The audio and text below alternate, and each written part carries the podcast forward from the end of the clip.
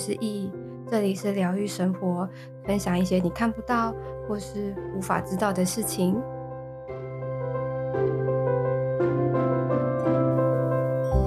嗨，今天呢，我们要聊聊就是塔罗牌跟我之间的关系。那其实我们上次就是聊到我那时候的心灵状态不是这么的健康。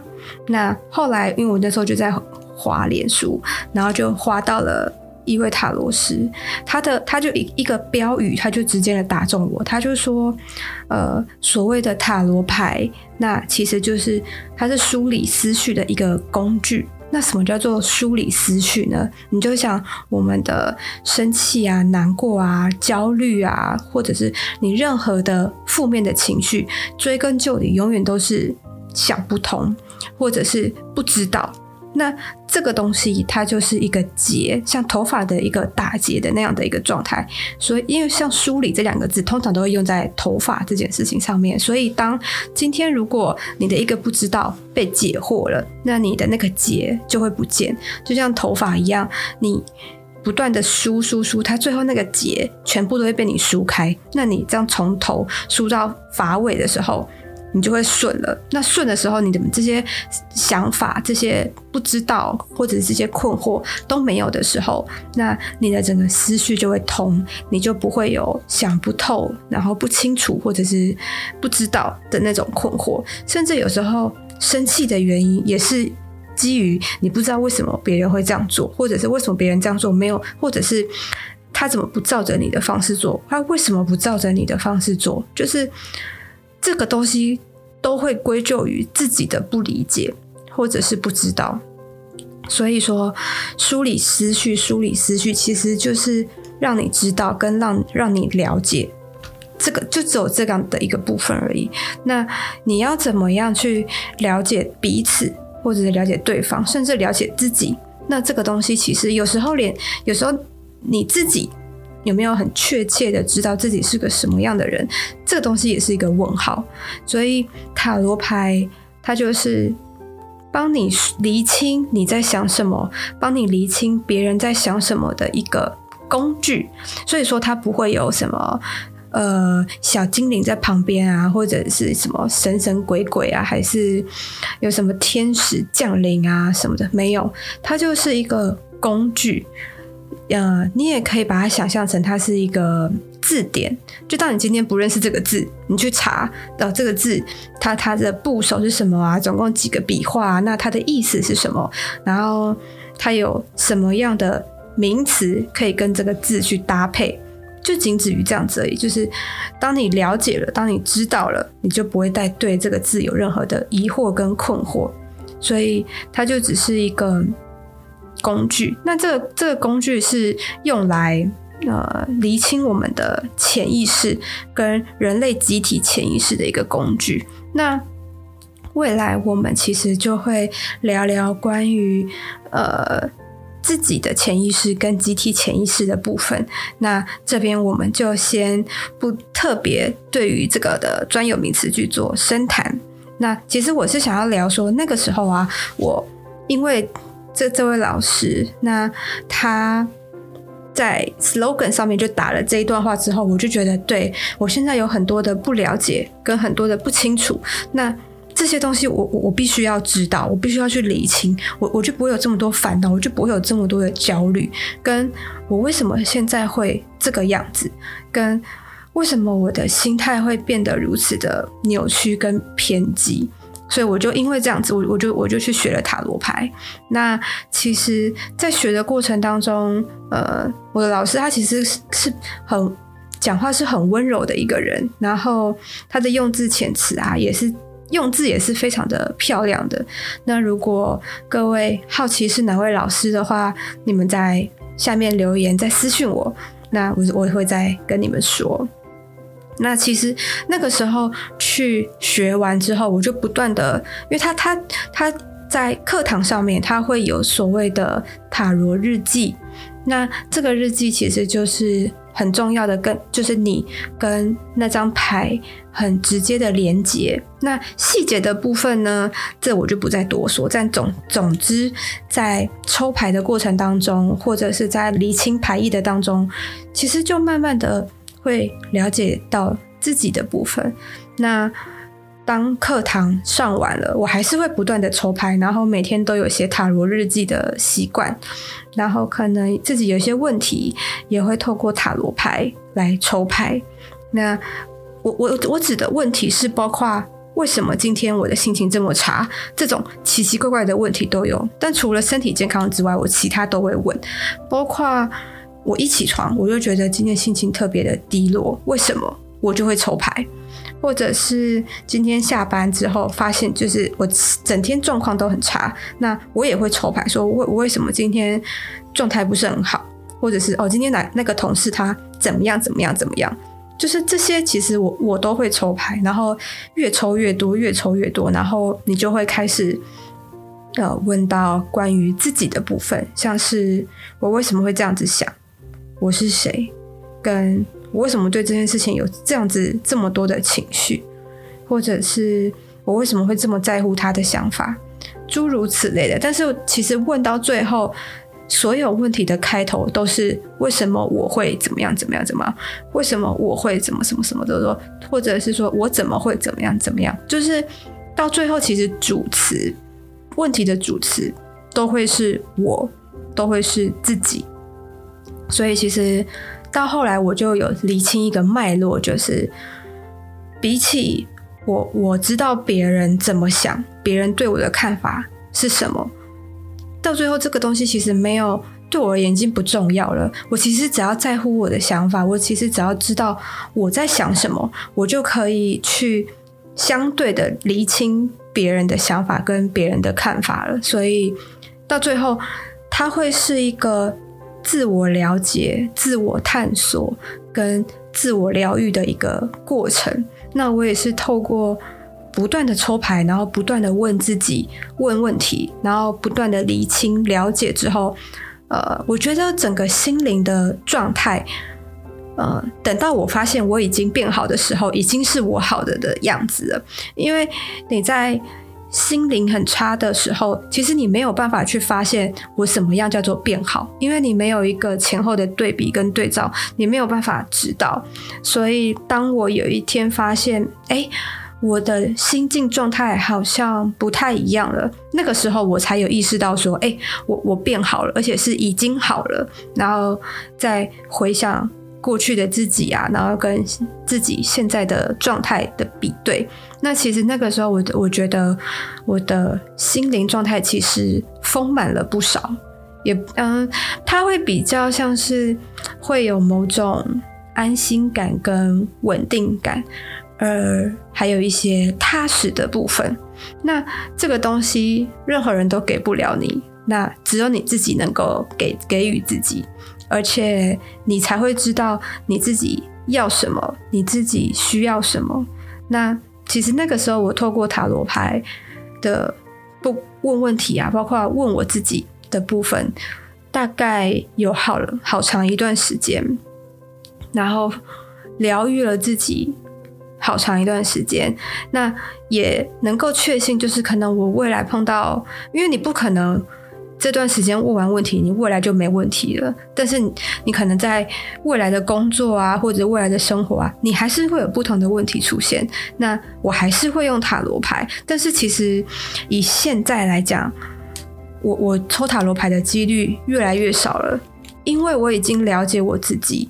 我不可能说我一百分的了解，但是我觉得六七八十分吧，六七八十分，可能就是大概七八十分，我会知道我在面对什么样的情况，我可以怎么做最适合我，然后碰到什么样的状态，那我可以怎么解决，或者是说我在面对什么样的压力的时候，我会变成什么样子。但这个东西你不见得要去。调整，或者是说，哦，我不喜欢我这个状态，我我要去调整它。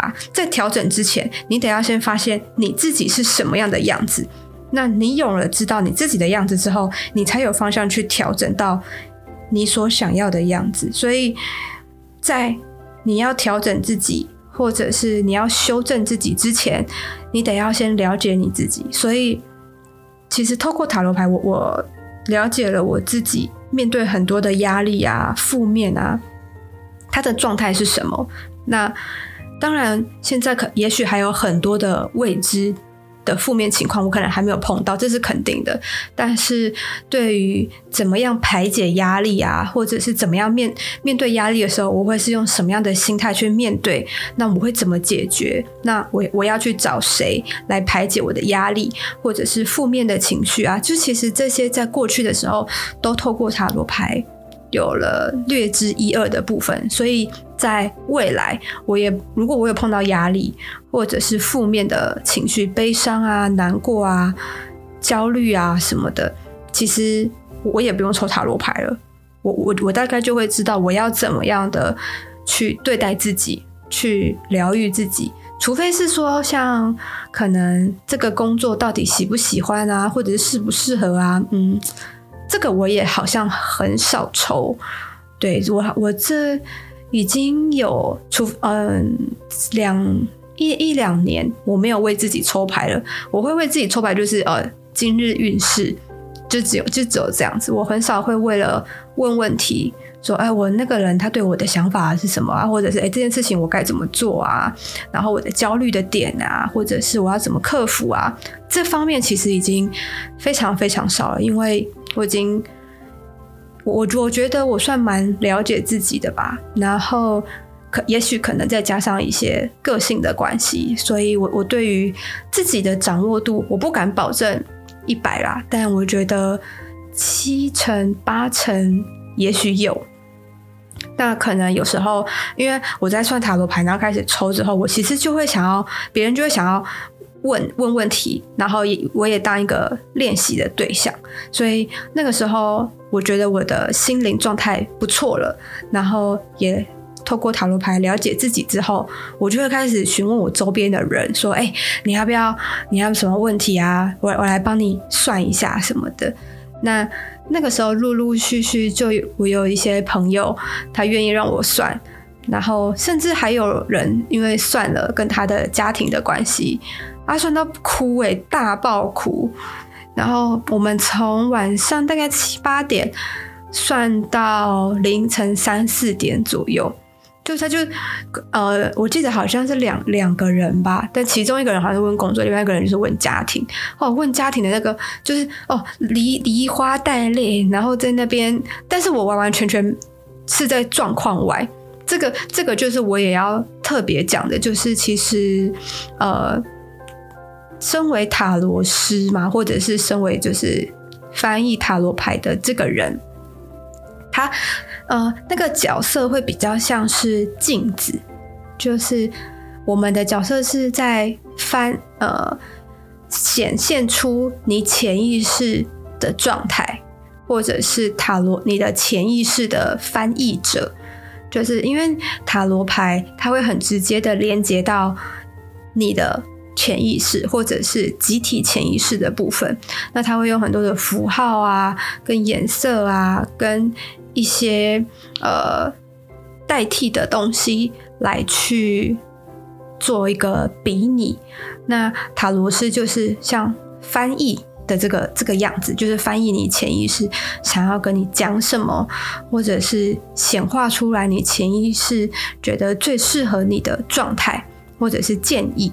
或者是镜子，镜子的话，也许就像是呃，倒映出你潜意识的的现状，或者不管是现状啊，或者是未来啊，或者是过去，或者是呃症结点，诸如此类的，它其实就是一个镜射。那其实我们塔罗师在讲的时候，其实完完全全不会去理解你。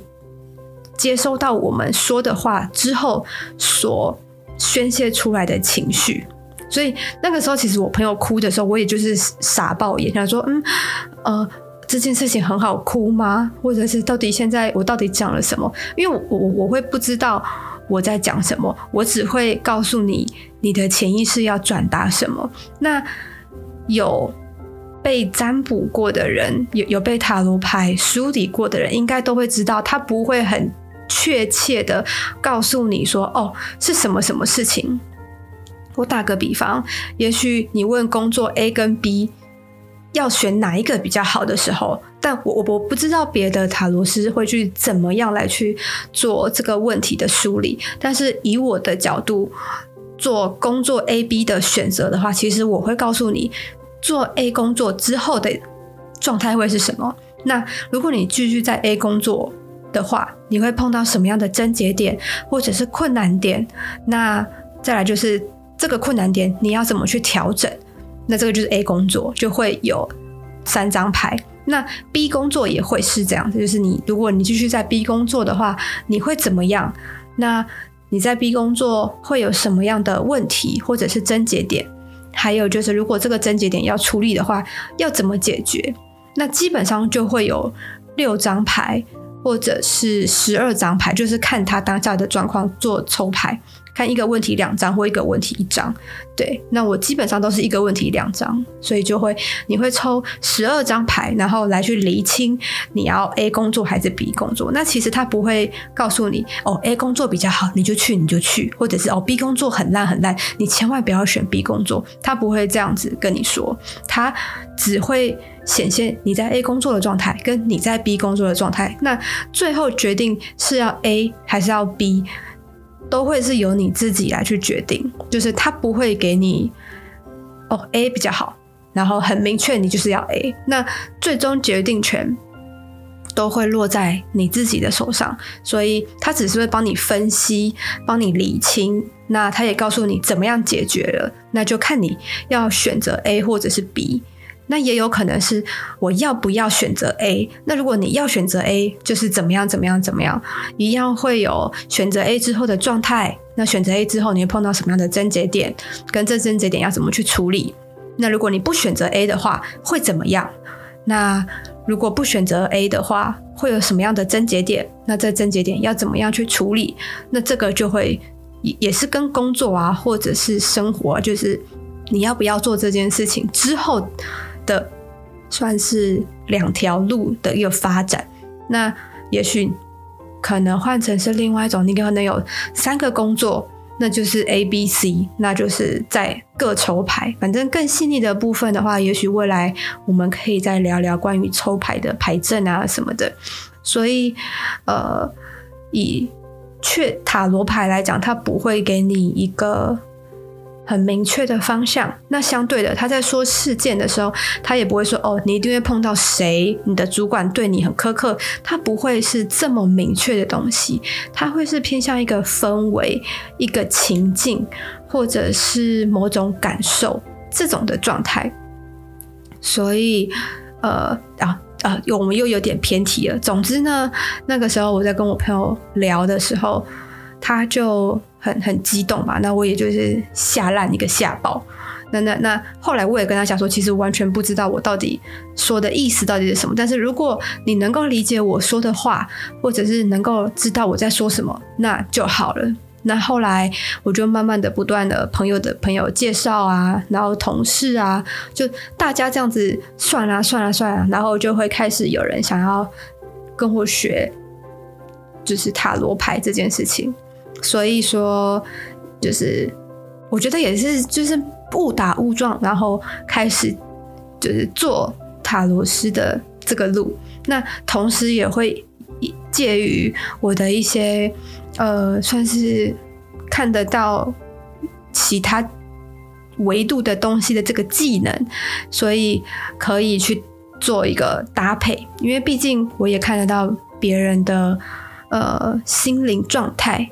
那这个部分的话，其实他就是会很很吃我当时的心情好不好啊，或者是我当时的状态，然后跟对方，然后跟交情的部分，算是偏私心啦。所以可能这个这个东西，有时候在塔罗上面，我也会去做搭配。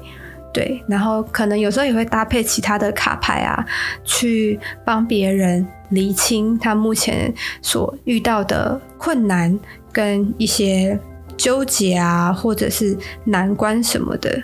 对那我们今天大概到这个地方。如果你也喜欢今天的内容可以到 Apple Podcast 评分五星，或是留言。有任何问题，也可以在 IG 私讯我，我都会回复你哦。